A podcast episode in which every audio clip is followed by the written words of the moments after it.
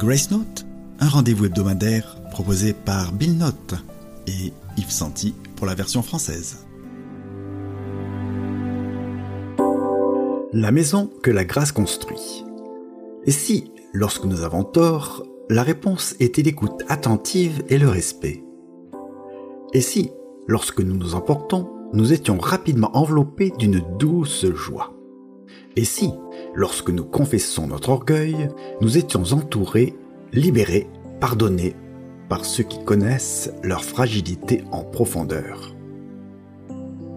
Ce serait le paradis sur Terre, un lieu où la guérison s'épanouit et où les vies malmenées peuvent être réparées c'est là que nous passerions notre temps, au milieu de ceux qui nous montrent que nous sommes en sécurité, acceptés et régénérés. Entourés de ces personnes, nous pourrions grandir. Nous découvririons bientôt que nous n'avons plus besoin des armes de notre guerre.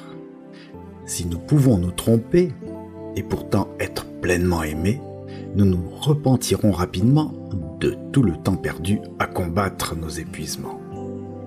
Ces personnes deviendront notre sanctuaire, notre église, avec ou sans bâtiment de briques et de verre.